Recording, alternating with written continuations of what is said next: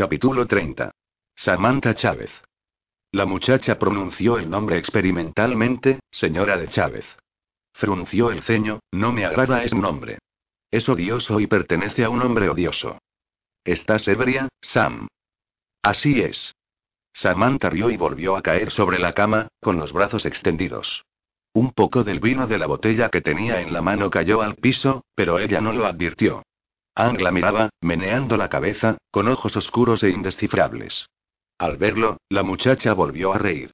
Ang la había traído de regreso a esa habitación directamente desde la iglesia. Samantha había esperado lo peor, pero la había dejado allí. Había colocado dos botellas de vino en el cuarto y, pronto, Samantha terminó una con la esperanza de ahogar las confusiones de esa noche, ahogar lo que aún podría pasar. Acababa de empezar la segunda botella cuando Ang regresó. Samantha cerró los ojos e intentó hacer que su cabeza dejara de dar vueltas. Cuando volvió a abrirlos, habían pasado varios minutos y Anke estaba inclinado sobre ella. Primero advirtió que tenía el torso desnudo. Luego comenzó a bajar la vista, pero se ruborizó y se apresuró a mirarlo a los ojos. Ank le sonreía, y Samantha cerró los ojos ante aquella sonrisa. Adelante, Ank, dijo, farfullando. De todos modos, no recordaré nada. No recordarás que... que vuelvas a violarme. ¿Violarte? La reprendió con un chasquido de la lengua, ahora estamos casados. Ja, ja. Rió Samantha. Esa ceremonia en la que me obligaste a participar no cambió nada. No tengo más deseos que antes de que me toques. Entonces, cálmate, chica. Solo quería quitarte la ropa para que puedas dormir cómoda. ¿De veras? Angla levantó hasta una posición sentada y la cabeza de Samantha enloqueció. Comenzó a palpitar y a dar vueltas vertiginosamente. No podía fijar la mirada en Ank. Lo veía borroso, meciéndose de un lado al otro, lo cual empeoraba su mareo. ¿Quieres quedarte quieto? Dijo, malhumorada. Ank sonrió pero no dijo nada. Cuando Samantha cerró los ojos, sus pensamientos se volvieron más coherentes. Supo lo que estaba ocurriendo. Sin embargo, no se engañó. Sabía que estaba ebria. Sabía que Anke estaba desvistiéndola. Sintió el aire fresco en el cuerpo cuando volvió a tenderse en la cama. Ya no tenía siquiera la ropa interior. Luego sintió unos tirones cuando Ann quitó las cobijas de debajo de ella y una tibieza al ser cubierta. Sin embargo, Samantha no podía creer que Ann realmente fuese a dejarla. Después de todo, había bebido tanto vino para prepararse. Deseaba estar ebria para no recordar nada de su noche de bodas. ¿Había sido inútil? La cama estaba demasiado quieta. Ank. Ank, ¿dónde estás? preguntó Samantha farfullando. Aquí, querida. Oyó la voz de Ank junto a su oído y, al volverse, halló su rostro junto al suyo en la almohada. Ank pasó un brazo por debajo del cuello de la muchacha y la hizo apoyar la cabeza en su hombro. Muy bien. Samantha sabía que él había estado mintiendo. No dejaría pasar la oportunidad. Ella estaba demasiado vulnerable. Solo hazlo, rápidamente, masculló. Ann rió. Ahora que eres mi esposa mereces mi consideración. Parecía estar hablando consigo mismo más que con Samantha, que tardó un momento en comprenderlo. ¿No me forzarás? Ann rió suavemente. Al contrario, joyita. No será nada bueno sellar nuestro matrimonio si más tarde puedes decir con toda sinceridad que no se hizo porque tú no lo recuerdas. Esperaré hasta estar seguro de que lo recordarás. No quiero esperar. Por favor, Ank. Al fin suplicas mi amor, Samina.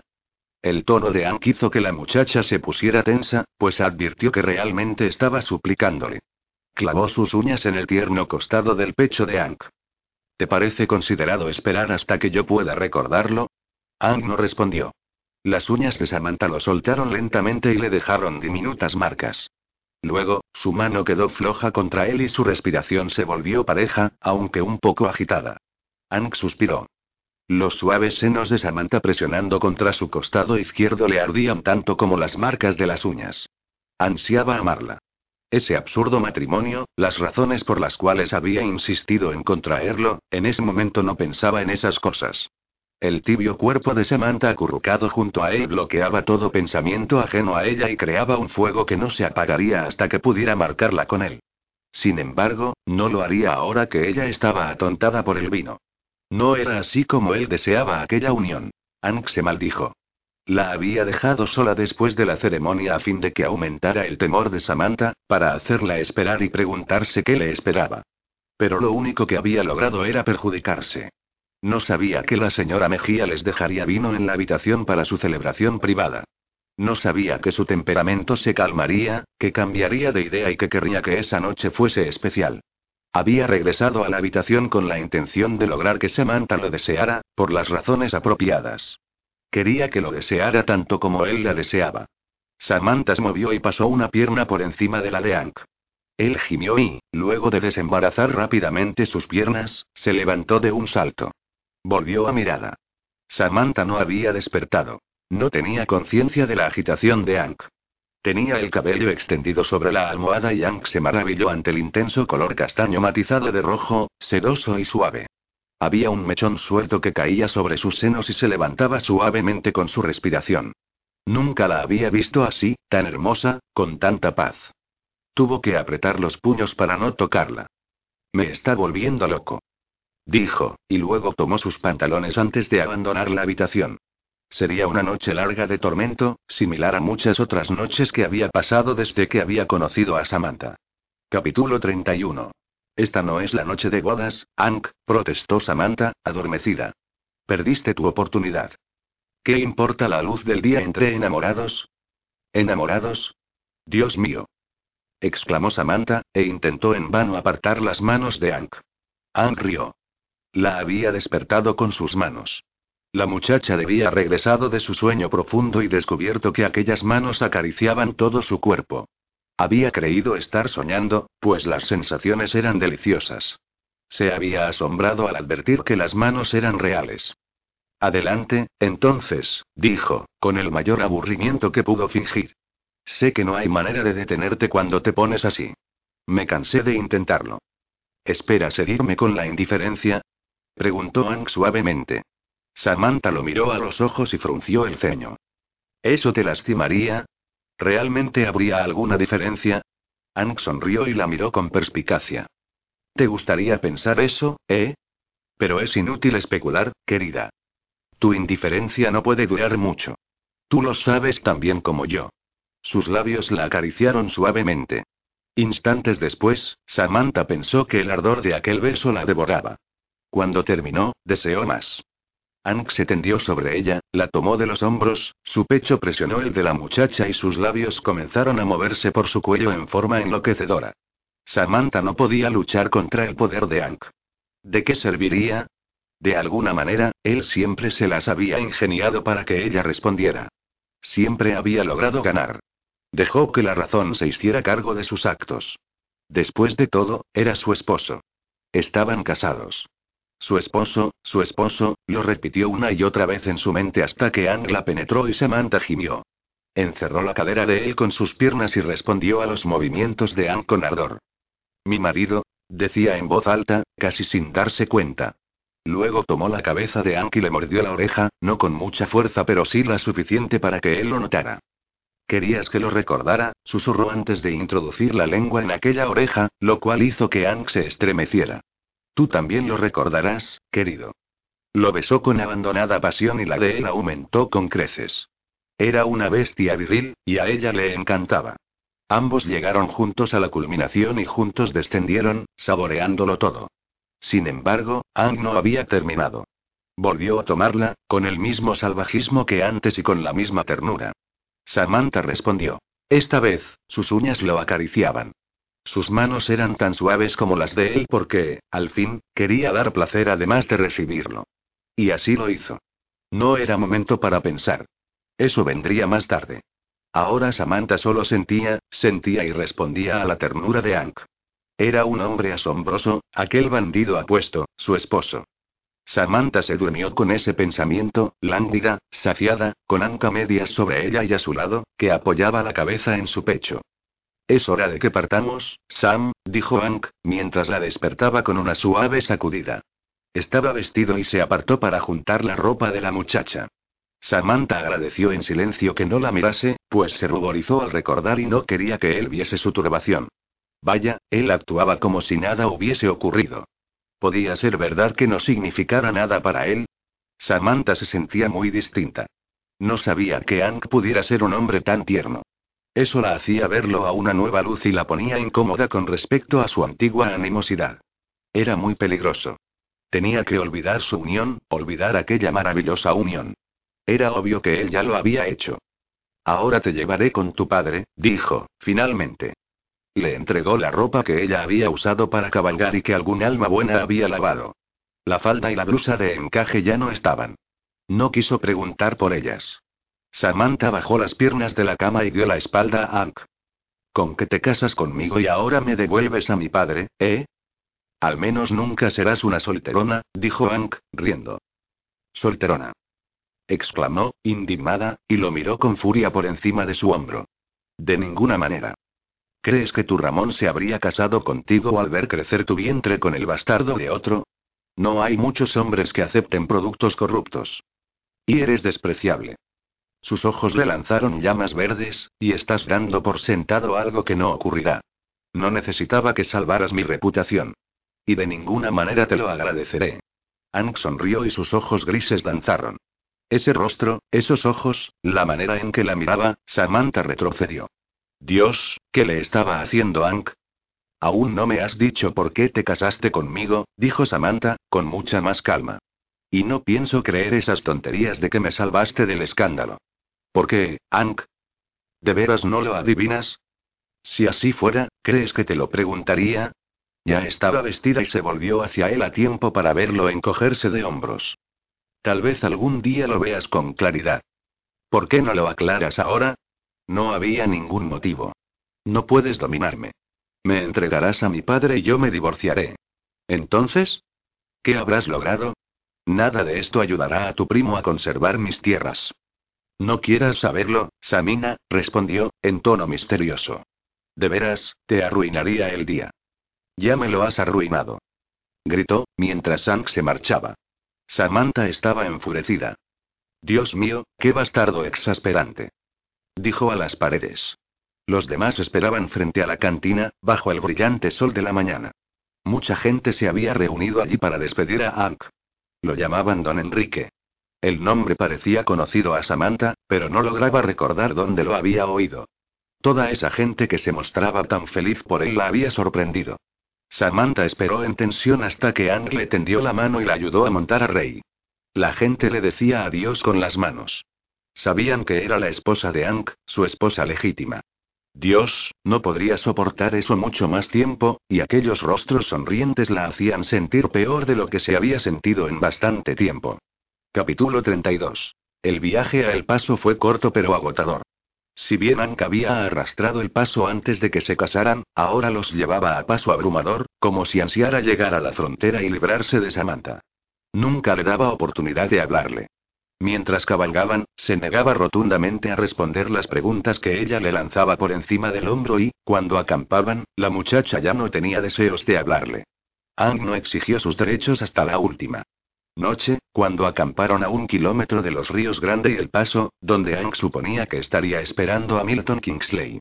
Esa noche, una vez más, Ang se mostró muy tierno. Al saber que sería su última vez, Samantha demostró una ternura que casi igualaba a la de él. Al despertar la mañana siguiente, Hank se había marchado.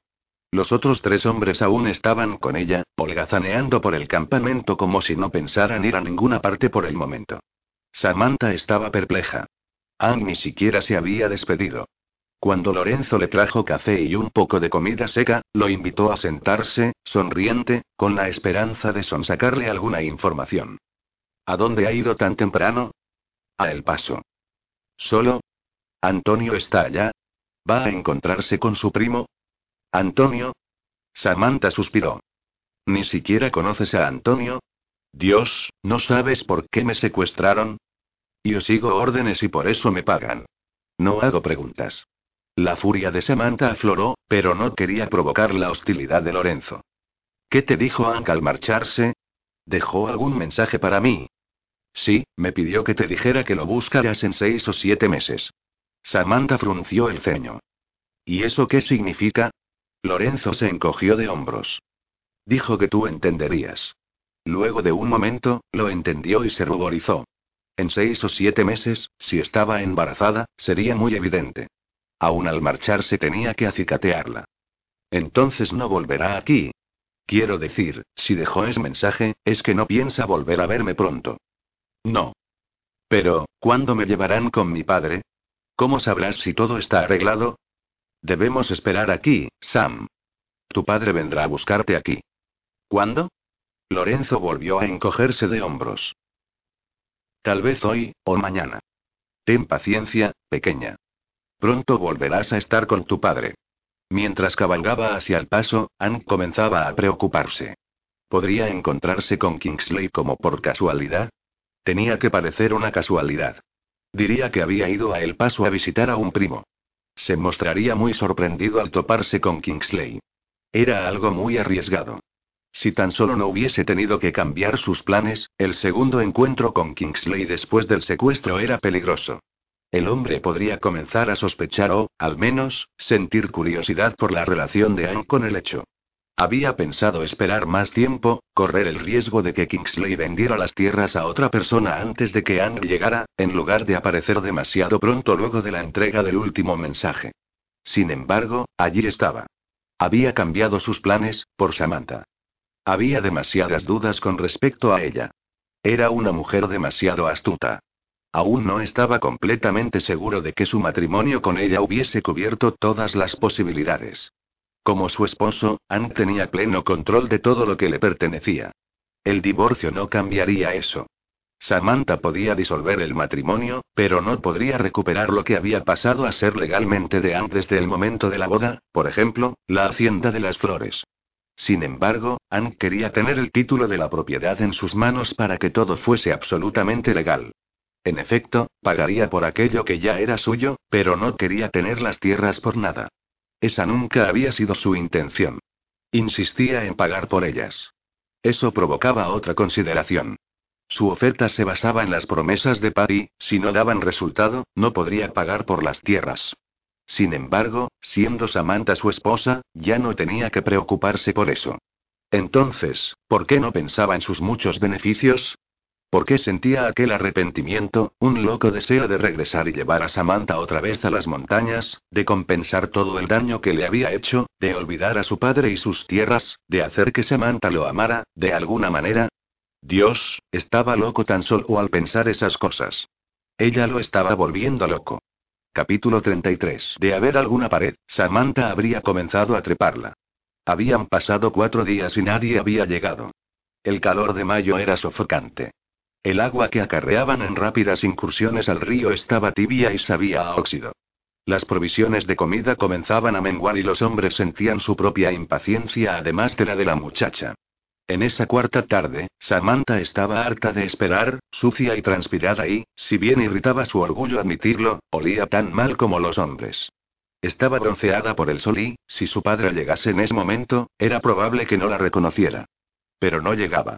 ¿Por qué? Algo ha salido mal, Lorenzo, dijo Samantha, después de apartado de los demás para que pudieran hablar a solas. Tú hablaste de un día o dos. ¿Por qué no ha venido mi padre? Sin embargo, Lorenzo sabía tan poco como ella. Tal vez no estaba en el paso. Si así fuera, Anka habría regresado.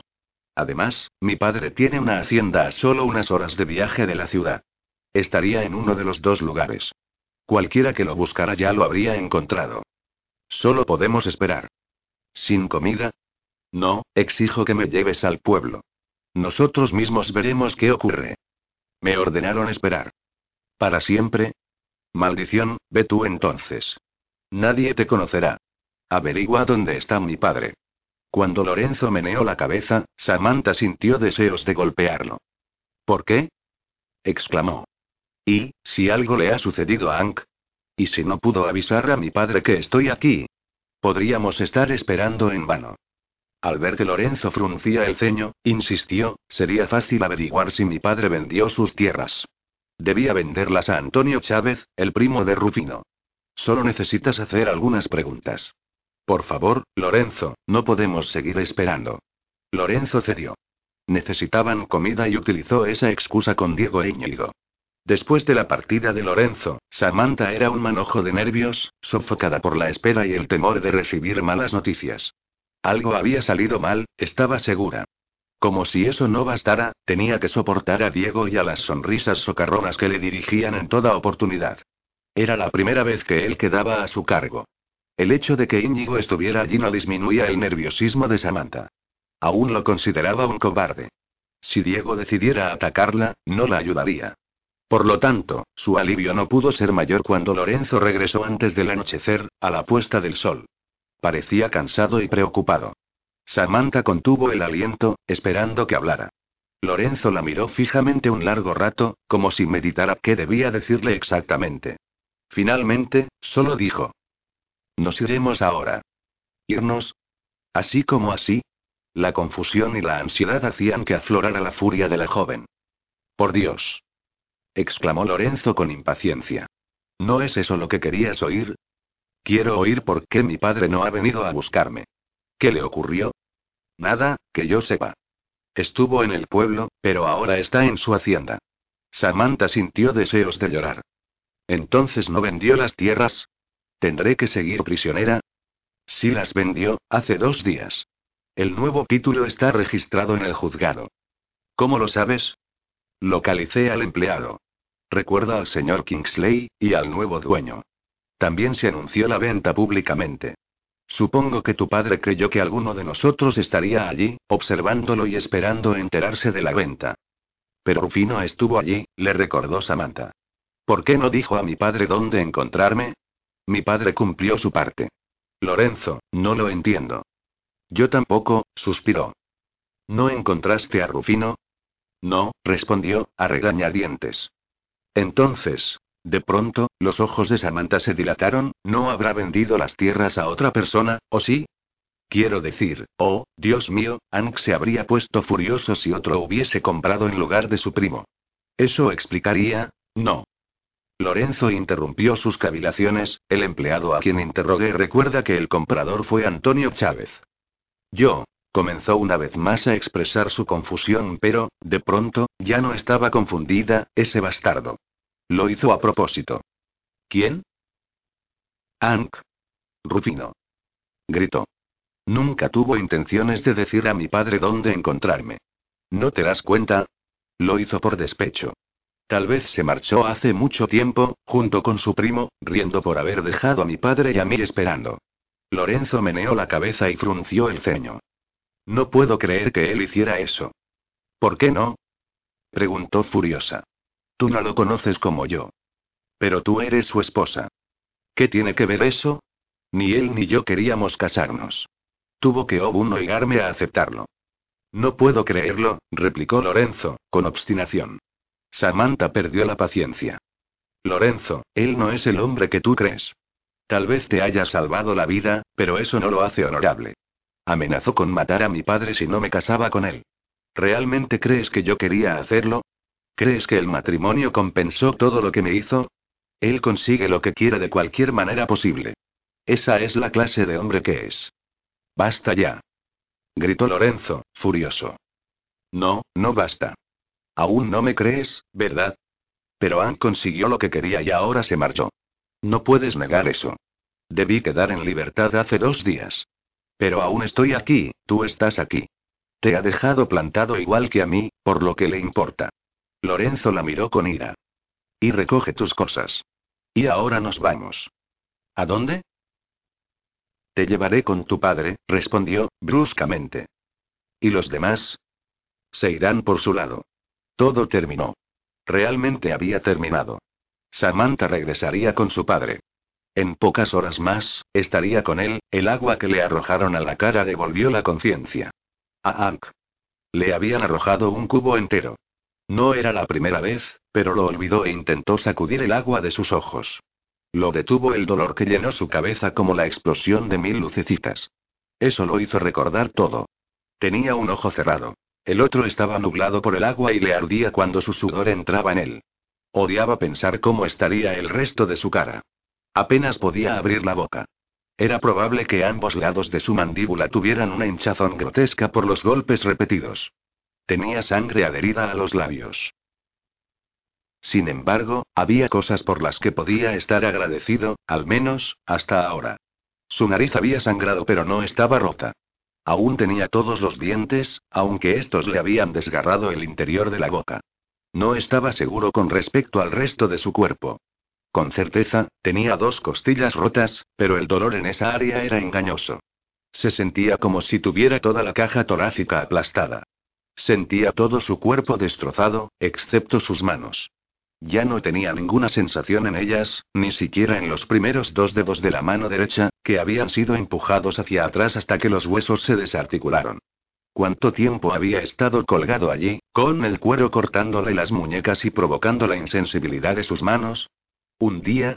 ¿Dos? Era de noche.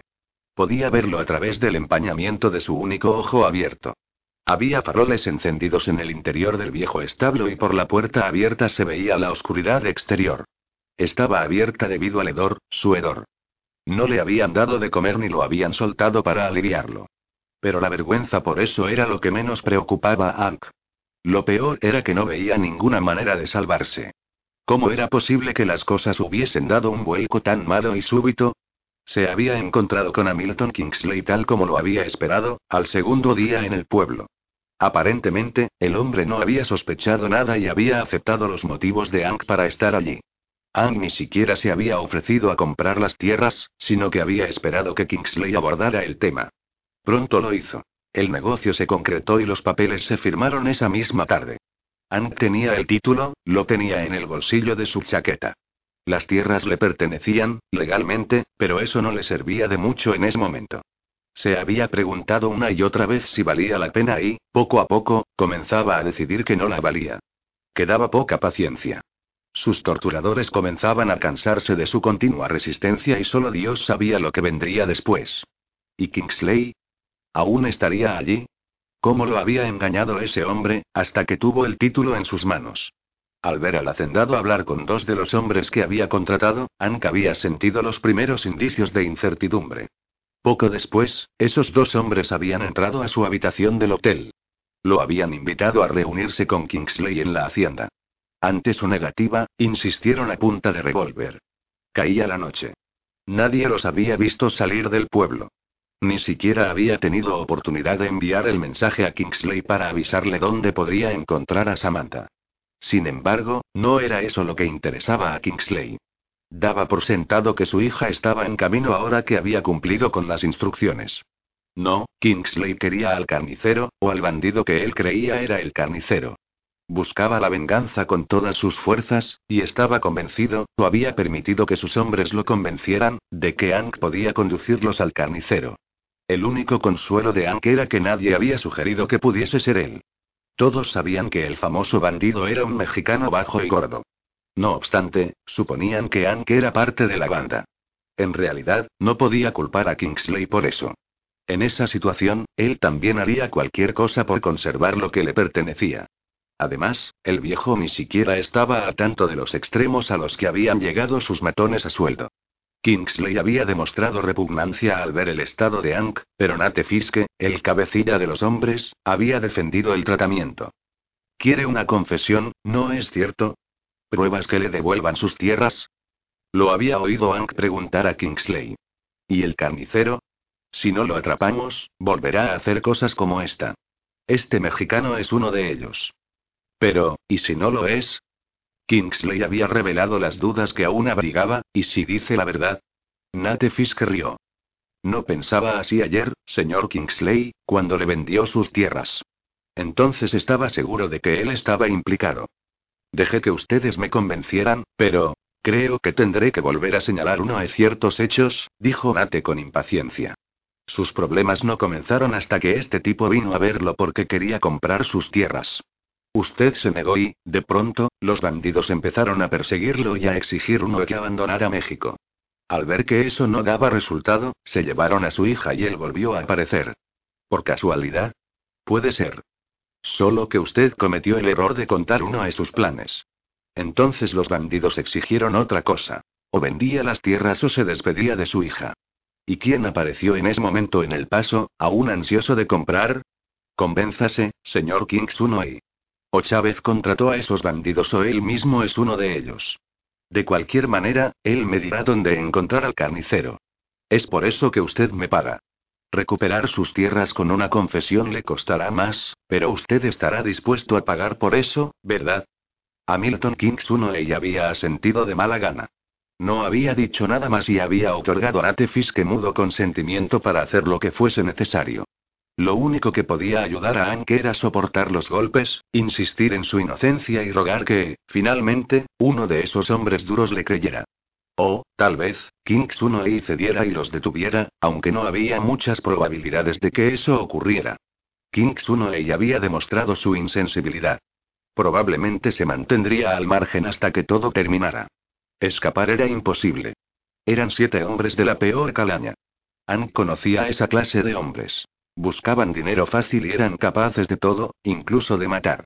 Había llegado a odiarlos a todos. A Nate, que había adivinado los planes de Ank, y a Ross, el enorme tejano que le había quebrado las costillas con un solo golpe de puño. Luego estaba el hombre llamado Sankey, que había reído mientras le quebraba los dedos y que insistía en que la única manera de obtener una confesión era con más tortura. Ank no conocía los nombres de todos. Tres de ellos se mantenían atrás, montando guardia mientras los demás dormían, sin participar en las torturas y en los interrogatorios. Había un hombre a quien Ank había llegado a odiar más que a ninguno. Era Camacho, el mexicano de rostro chato. Era un bastardo bajo, falso y soplón. Era el peor de todos. Susurraba palabras en castellano, fingía preocupación por él, y su voz le hablaba suavemente mientras Ank sufría los peores dolores. Ahora, su rostro barbado estaba frente a Ank. Está despierto, amigo. Los gringos empiezan a perder la paciencia. No puedo ayudarlo a menos que les diga lo que quieren saber. Ank intentó cerrar sus oídos a aquella voz engatusadora, pero no lo logró. Ahora podía ver con más claridad, algunos de los hombres dormían, pero Sankey no se contaba entre ellos. Estaba sentado junto a un fuego que ardía en el centro del establo y sostenía un cuchillo de mango largo sobre las llamas.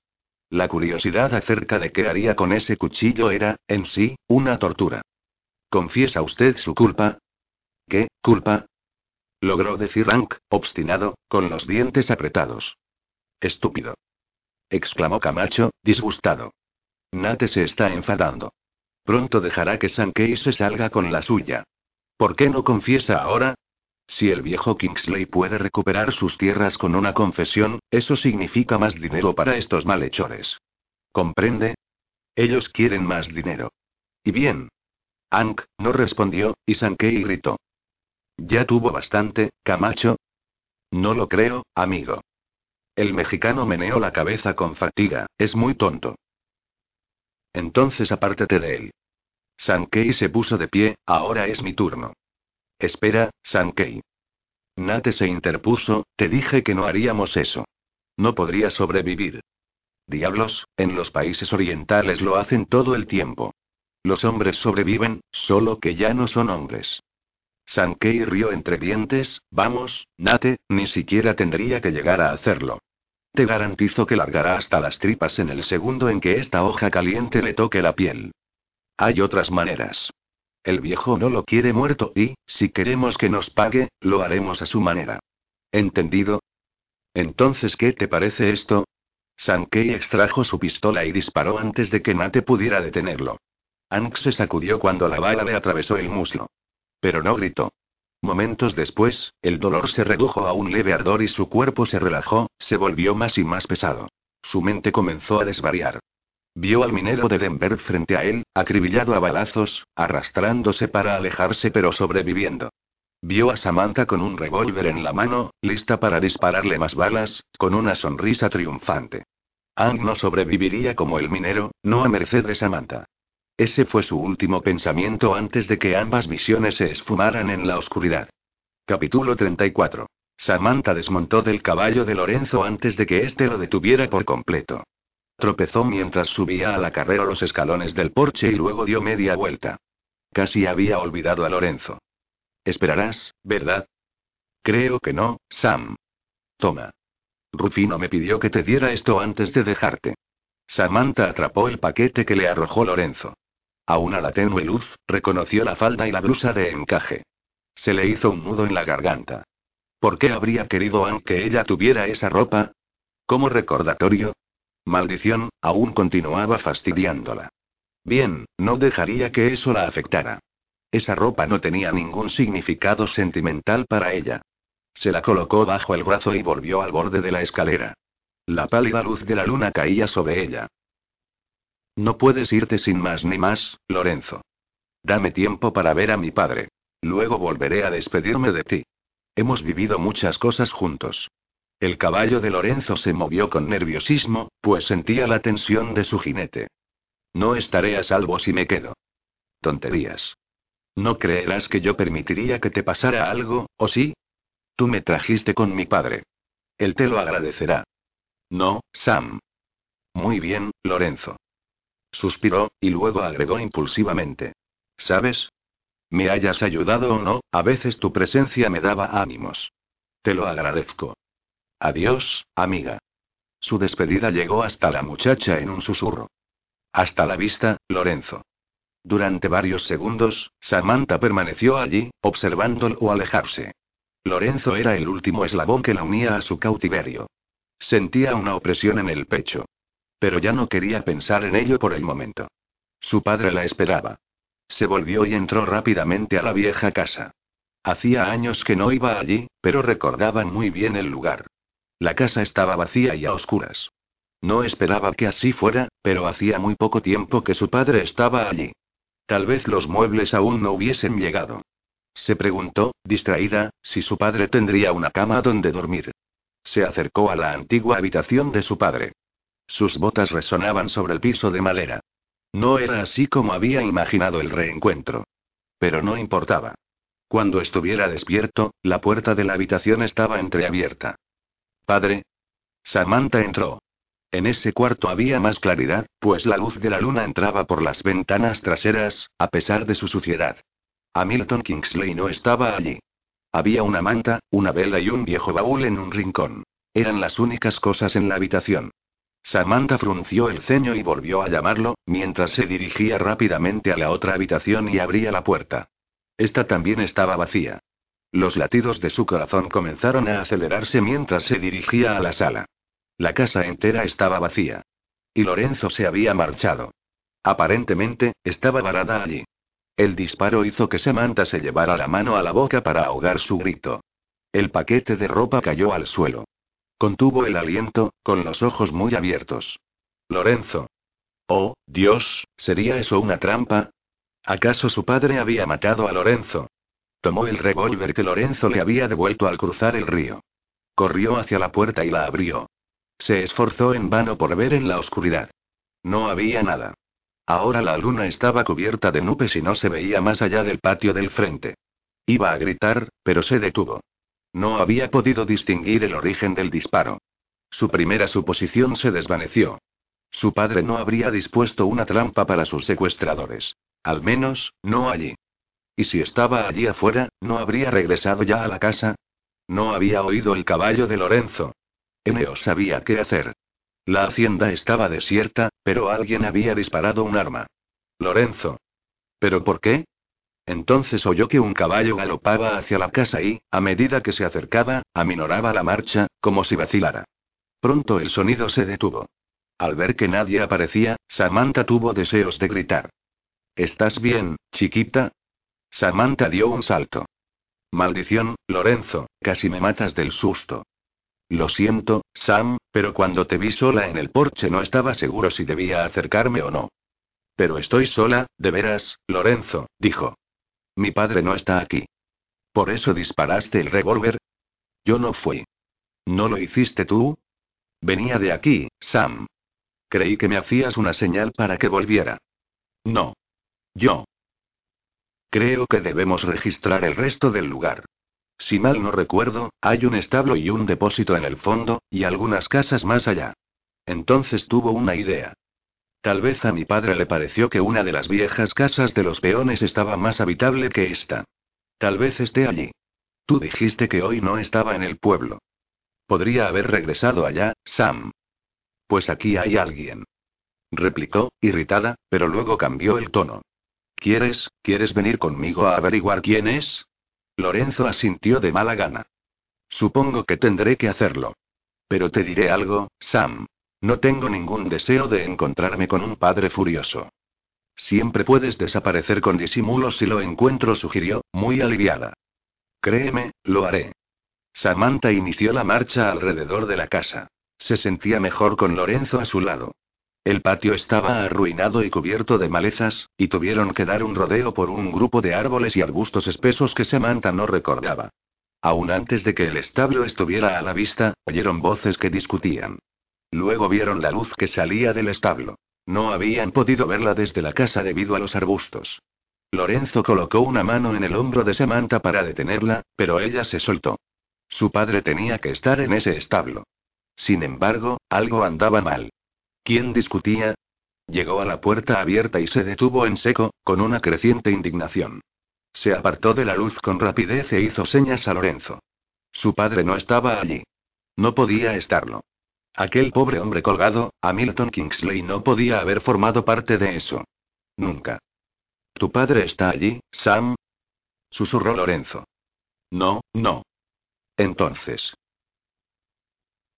Samantha se estremeció cuando las voces llegaron hasta ellos con claridad. Amigos, están peleando por nada. No está muerto. Solo se ha desmayado. ¿Estás seguro, Camacho? Sí. Respira. ¿Lo ves, Nate? Te dije que no estaba muerto. Pero ahora sabe lo que puede esperar. Cállate, Sankey. Gruñó Nate.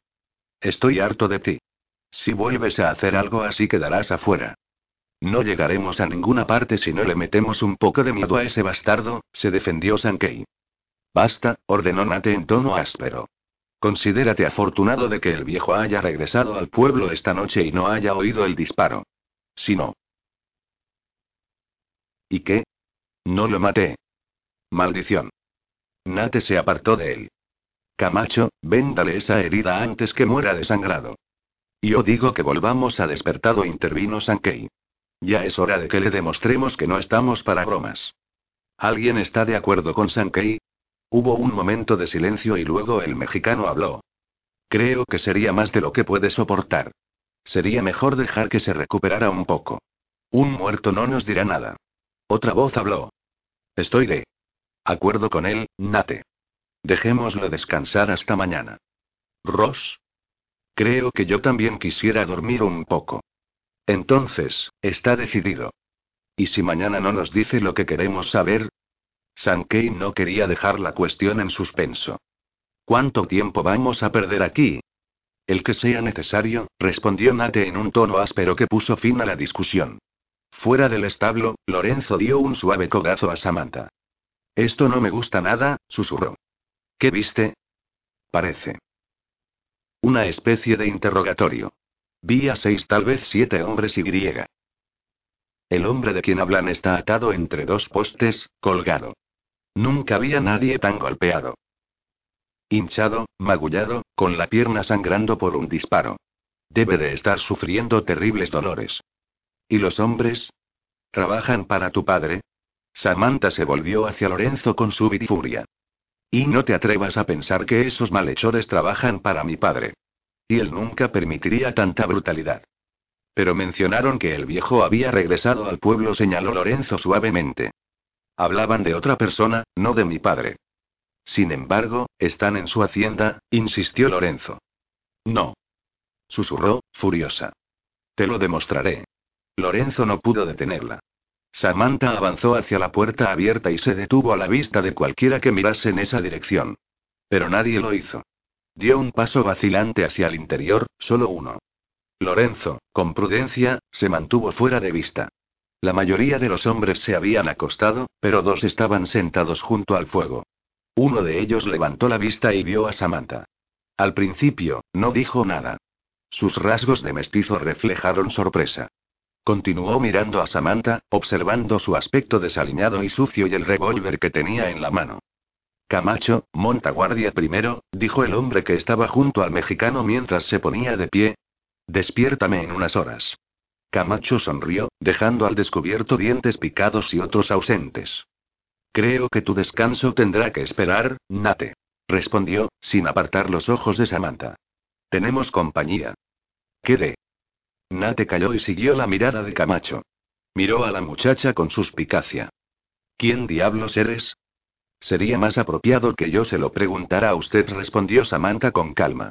El sonido de una voz de mujer llamó la atención de los otros que no se habían dormido. Sus caras soñolientas esbozaron sonrisas. Sin embargo, Nate seguía mirándola con furia. ¿Estás sola, muchacha? preguntó alguien. ¿Qué hace ella aquí? J. El señor ha respondido a mis plegarias. Hubo risas, y Samantha se puso tensa. Ustedes han invadido propiedad privada, dijo fríamente. Y lo que han hecho es despreciable. Los ojos de Samantha cayeron sobre el hombre plegado, cuya cabeza caía a un lado contra el brazo levantado. ¡Qué barbaridad! Apartó la mirada. Observó a todos y su expresión reflejó disgusto y repulsión. ¿Tienes algún interés en ese hombre? La pregunta la tomó por sorpresa, y miró a Nate con desprecio. Solo un interés humano. Nadie merece ser tratado así. Tal vez sea amiga de ese sujeto, Nate, observó un hombre muy gordo. Quizá pueda decimos lo que queremos saber. Solo dame unos minutos con ella. Mantente al margen de esto, Sankey. Rugió Nate, incómodo ante la mirada condenatoria de Samantha. Y tú, muchacha, explícanos qué haces aquí ahora mismo. Esta es la hacienda de mi padre, y les ordeno que se marchen de inmediato. ¿Su padre? ¿Usted es Samantha Kingsley? Samantha ahogó una exclamación. ¿Conoce a mi padre? Nate se calmó un poco. Trabajamos para él. ¿Está enfadada por nada, señorita? No hemos invadido nada. Estamos haciendo un trabajo. Miente. Nate se puso tenso y sus ojos se ensombrecieron. Yo podría decir lo mismo de usted. Tal vez Sankey estaba en lo cierto y usted es una de los secuestradores que ha venido a ayudar a escapar a este. Samantha sintió náuseas al comprender la implicación. ¿Secuestradores? Dios mío, ¿de qué se trata todo esto? Ustedes. Ustedes. Nos contrataron para encontrar a los bandidos que se llevaron a la hija de Kingsley y lo obligaron a vender sus tierras a ese tipo que está allí. Samantha sintió un escalofrío. ¿Pero quién es ese hombre? Se llama En. En. Oh, diablos, uno de esos nombres largos españoles. Su apellido es Chávez. Antonio. exclamó Samantha. ¿Lo ves, Nate? Lo conoce.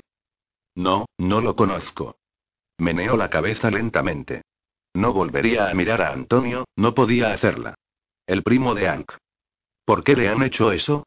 No puedo creer que mi padre les haya ordenado torturar a un hombre. Kingsley quiere al carnicero. No le importa lo que hagamos para encontrarlo. Y Chávez nos llevará hasta él. No, no lo hará, dijo Samantha con calma, aunque su furia aumentaba a cada instante. Y ustedes lo soltarán o haré que los despidan a todos. Conozco a mi padre, y les digo que no tolerará lo que ustedes han hecho aquí. Espere un. No le hagas caso, Nate. Ella no es la hija de Kingsley. Mírala. ¿Crees que su hija tendría ese aspecto? Es una de ellos, igual que Chávez. Me importa un bledo quién sea ella, dijo un hombre enorme. Yo no pienso recibir órdenes de una mujer. Mira, muchacha, dijo Nate. Será mejor que te vayas a El Paso y nos dejes hacer nuestro trabajo. Si realmente eres Samantha Kingsley, encontrarás a tu padre esperándote allá. No me iré hasta que suelten a ese hombre, dijo Samantha con firmeza. Sabía que adoptaba una posición de la cual podría arrepentirse, pero se sentía obligada a hacerla. Necesita un médico. Yo la llevaré. Y ni lo sueñes. Gritó Sankey, y dio un paso hacia ella. Sin pensarlo dos veces, Samantha le disparó. Con rapidez, volvió a apuntar a Nate.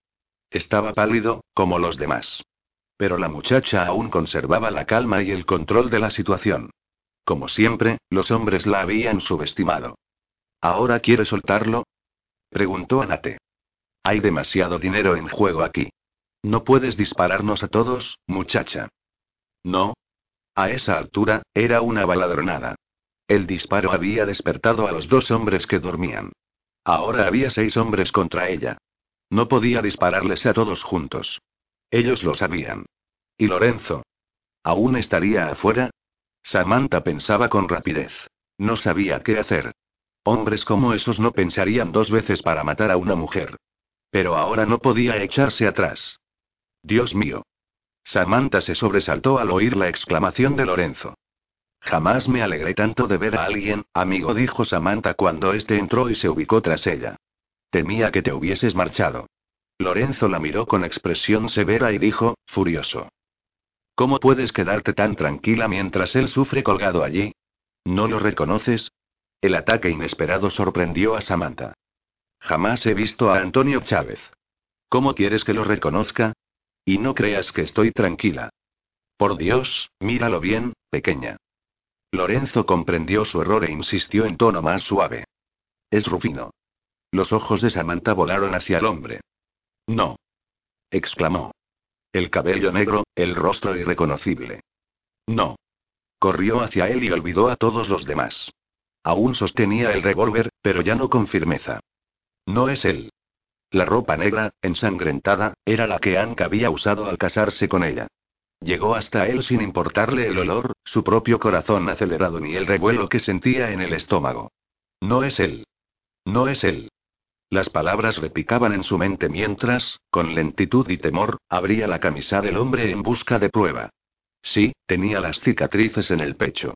El rostro de Samantha perdió todo color y un grito le desgarró la garganta. Apenas se podía distinguir las cicatrices junto a la piel amoratada del pecho y el vientre. La muchacha se desplomó. Sentía náuseas. La visión la atormentaba aún con los ojos firmemente cerrados. Ank. Oh, Dios, no. Samantha gemía, indiferente a lo que la rodeaba. Lorenzo no había abandonado su puesto junto a la puerta. Nadie miraba a la joven. Solo Lorenzo mantenía a raya a los hombres. Dos armas de seis disparos en las manos de un hombre listo para apretar el gatillo era otra historia. ¿Qué diablos le pasa a esa mujer? gruñó Ross. Habla con este, Camacho, ordenó Nate, ignorando a Ross. Tú conoces su idioma. Explícale que tenemos un trabajo que hacer aquí. No habrá nada de charla, dijo Lorenzo bruscamente antes de que Camacho pudiera abrir la boca. Esperaremos hasta que la niña se recupere. Ella decidirá qué hacer aquí. Pues yo no pienso quedarme para obedecer a una mujer, replicó Ross en tono pendenciero. No lo presiones, Ross, le advirtió Nate. ¿Quieres terminar como Sankey? Demonios, ahora no se trata de una loca. Él sabe que no puede, enfrentamos a todos. ¿Eso cree, señor? Dijo Lorenzo en tono peligroso. ¿Le gustaría averiguar lo que yo pienso? Camacho aferró a Ross. Cálmate, amigo. Este es como yo. No se retirará de una pelea. ¿Crees que le tengo miedo a este escuálido? Claro que no, respondió Camacho para tranquilizarlo. Pero sus armas no son tan escuálidas, ¿eh? ¿Cuál es su interés aquí? preguntó Nate. Me encargaré de que suelten a ese hombre, respondió Lorenzo. ¿Y después? Lorenzo comprendió la ansiedad del hombre y sonrió con aire de misterio. No tiene por qué temerme, señor. Chávez es mi amigo, pero yo no soy hombre vengativo. ¿Y ella? Esa es otra cuestión. Pero ella dijo que no lo conocía, señaló Camacho, echando un vistazo con inquietud a Samantha. La muchacha estaba sentada en el suelo, temblando. Camacho podía enfrentarse a un hombre en cualquier ocasión. Pero no sabía nada de las mujeres, en especial de las que llevaban armas. Esa mujer lo asustaba. Ya le había disparado a su amigo sin pestañear. ¿Está loca? Preguntó. No. Y no me extraña que no lo haya reconocido. Ustedes le han cambiado el aspecto, respondió Lorenzo fríamente. A propósito, señor, ella es quien afirma ser. Y sí conoce a este hombre. Muy bien. En cuanto a sus sentimientos por él. Lorenzo se encogió de hombros. No puedo. Cállate, Lorenzo. Hablas demasiado. Lorenzo sonrió y vio que Samantha lo miraba con la misma furia que antes. Su sonrisa se hizo más amplia. Había temido tener que encargarse solo de los hombres, que la muchacha hubiese perdido por completo el dominio de sí. Sabía que sería mejor mantenerla irritada. De esa manera, ella no volvería a perder el control. Y él sabía cómo mantenerla irritada. Solo estaba especulando, Sam, dijo, con aire inocente. ¿Sabes? Estoy confundido. Dices odiarlo y sin embargo. Cállate, maldito seas. Gritó Samantha, poniéndose de pie. Tenía el rostro pálido y los ojos vidriosos al volverse hacia los hombres, que estaban junto al fuego. Bastardos. Gritó. Luego pareció volver a derrumbarse. Quería que le ocurriera esto. Se lo deseé hace mucho tiempo. Sam, ¿estás bien? preguntó Lorenzo, levantando la voz. Samantha se volvió hacia él con furia en los ojos. Había alivio en su ira, y dejó que fluyera en su interior. Eso hacía que su culpa la atormentara menos. Solo manténlos apartados de mí. Voy a cortarle las ligaduras. Si alguno intenta detenerme, dispárale. ¿Vas a dejar que se salga con la suya, Nate? preguntó Ross. Samantha se volvió y apuntó el revólver al robusto tejano. Los ojos de este se dilataron y alguien silbó de sorpresa por la acción lenta y deliberada de la muchacha. Sin embargo, Ross aceptó el desafío y extrajo su arma. Samantha dejó que desenfundara el colt de caño largo y luego, de un disparo, se lo quitó de la mano. Si vuelve a abrir la boca, señor, serán sus últimas palabras, le dijo fríamente. Lo mismo va para el resto de ustedes. Y usted, señor, señaló a Camacho con el revólver. Usted me ayudará. Cuando el hombre quedó mirándola, Samantha dijo en tono cortante. ¿Comprende? El mexicano avanzó con cautela. Era lo último que quería hacer. Acercarse a una mujer demente. Samantha retrocedió e indicó a Camacho que cortara las ataduras de Ank. Seguía apuntándolo con el revólver, lista para cualquier cosa que él intentara hacer con el cuchillo que extraería del cinturón. Sin embargo, Camacho simplemente cortó el cuero, detuvo la caída de Ann con su cuerpo y luego lo bajó suavemente al suelo. Su caballo. ¿Dónde está?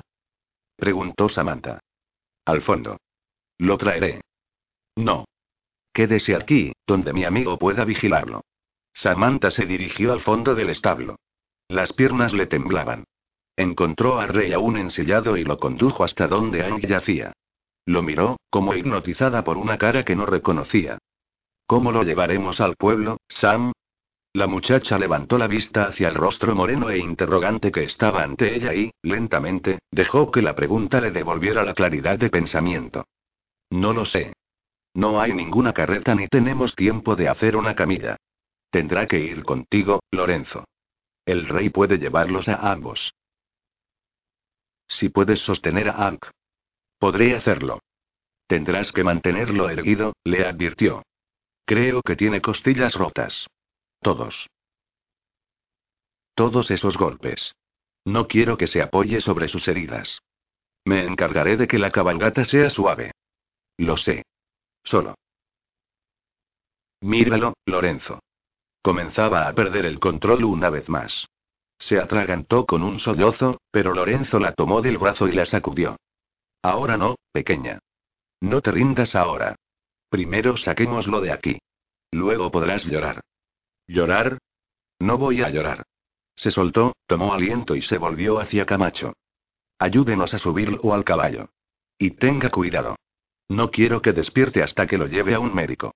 Se hizo a un lado para vigilar a los hombres mientras Lorenzo se apartaba. Lorenzo y Camacho lograron colocar a Ang sobre la montura. Hubo un gemido y los ojos de Samantha se encendieron. Sus dedos se cerraron con más fuerza sobre el revólver. Vámonos ahora, Sam. Espera un momento. Sam. Tengo algo que decir a estos caballeros, dijo, en tono cuidadosamente controlado. Vete. Yo te alcanzaré. A regañadientes, Lorenzo acicateó a Rey. Mientras se alejaba, Samantha seguía apuntando a los hombres. Una vez que el caballo se alejó lo suficiente como para oír apenas el sonido de sus cascos, la muchacha debló. Han perdido su tiempo aquí, pero yo me encargaré de que se les pague. Miró a Nate a los ojos. Solo que no habrá recompensa por el carnicero. También me encargaré de eso. Desde ahora, pueden considerarse despedidos. Mire, señorita. Será mejor que me deje terminar, señor, lo interrumpió. Porque esta noche tuve muchas ganas de matarlo. La noche no ha terminado y yo aún estoy aquí, de modo que, en su lugar, yo estaría conteniendo el aliento. Cuando Nate cerró la boca, añadió. No les pido que me crean. Pronto sabrán que todo lo que les dije es verdad. Soy Samantha Blackstone Kingsley y, cuando termine con mi padre, deseará no haber tenido jamás una hija. Pero eso no es asunto de ustedes. Esperó para ver cómo tomaban sus palabras. Ninguno se movió, pero la muchacha no bajó la guardia. Parecía que los dos pendencieros estaban fuera de combate. Sankey, tendido en el suelo, quizá muerto, y Ross sosteniéndose la mano con ojos asesinos. Samantha conocía a los de su calaña. No intentaría hacer nada más. Volvió a mirar a Nate. Iré a el paso. Pueden seguirme si lo desean, solo que se mantendrán lejos de mi padre hasta mañana. No confío en verlo esta noche. Si no hacen lo que les digo, es probable que contrate hombres como ustedes para que los busquen y les hagan lo que ustedes hicieron a mí. Amigo. Pueden dudarlo, pero no se lo aconsejo. Salió del establo y rodeó a la carrera los matorrales hasta llegar al frente de la casa. Allí la esperaba Lorenzo con su caballo. Anke estaba delante de él en la montura de rey. Lorenzo los había engañado y había regresado en silencio para proteger a Samantha. Sin decir palabra, la muchacha montó y se pusieron en marcha hacia el paso. Samantha nos molestó en mirar atrás para ver si los seguían. Capítulo 35. La llama vacilante de una vela que estaba sobre la mesa redonda iluminaba el angosto corredor. Contra la pared había dos bancos de madera destinados a los pacientes que esperasen ver al médico. Samantha se sentó en uno de ellos y Lorenzo en el otro, frente a ella. La muchacha debía rechazado el ofrecimiento de usar el cómodo salón del frente. Pronto, el cielo se iluminaría con las primeras luces del alba. Hacía horas que esperaban punto finalmente, el médico salió de su consultorio y se detuvo junto a Samantha. Comenzó a enumerar las heridas de Anne con sumo detalle. Samantha se aferró al banco. Había rogado encontrar un buen médico, no uno de esos matasanos veterinarios que atendían gente como actividad secundaria. Ese hombre parecía saber mucho. Lo escuchó hasta que no pudo soportar tantos detalles. Doctor, ¿se curará? No hay manera de saberlo, señorita. Nunca se sabe si los huesos quedarán bien o no. Hablaba en tono de reprobación, como si la muchacha pusiera en tela de juicio su capacidad. Estaba cansado. Lo habían despertado para que atendiera a Ank, y eso le había llevado horas. Pero se pondrá bien, doctor. ¿No puede decirme siquiera eso? Es demasiado pronto para saberlo. Creo que la señora desea saber si sobrevivirá, intervino Lorenzo. El médico frunció el ceño. Claro que vivirá. Recibió muchos golpes, pero he visto casos peores. Pero ¿y su pierna? Sangró mucho por el camino. No tanto para que sea grave. ¿Está seguro? Mire, señorita, en este momento lo peor que le podría pasar a ese joven es que una infección le envenenara la sangre. Si eso sucediera, podría haberme obligado a amputarle la pierna. No. Dije que eso era lo peor. Y aunque fuera necesario, él parece bastante sano. Sobreviviría. Pero no es probable que eso suceda. La herida estaba limpia. No creo que haya problemas en ese aspecto. Sus dedos están peor. Habría sido conveniente atenderlos antes. En primer lugar, eso no debería haber ocurrido, dijo Samantha, con fatiga. Bueno, esas cosas pasan. Fíjese que apenas la semana pasada. Doctor, ¿podemos verlo? Yo no lo aconsejaría por ahora. No recobró la conciencia mientras lo atendía, lo cual fue una bendición. Ahora está descansando.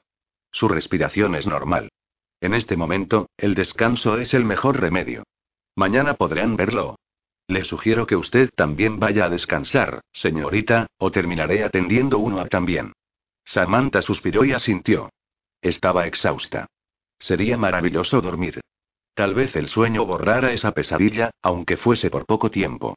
Lorenzo la acompañó al hotel donde una vez se había hospedado Milton Kingsley. Unas palabras con el encargado confirmaron que él estaba allí.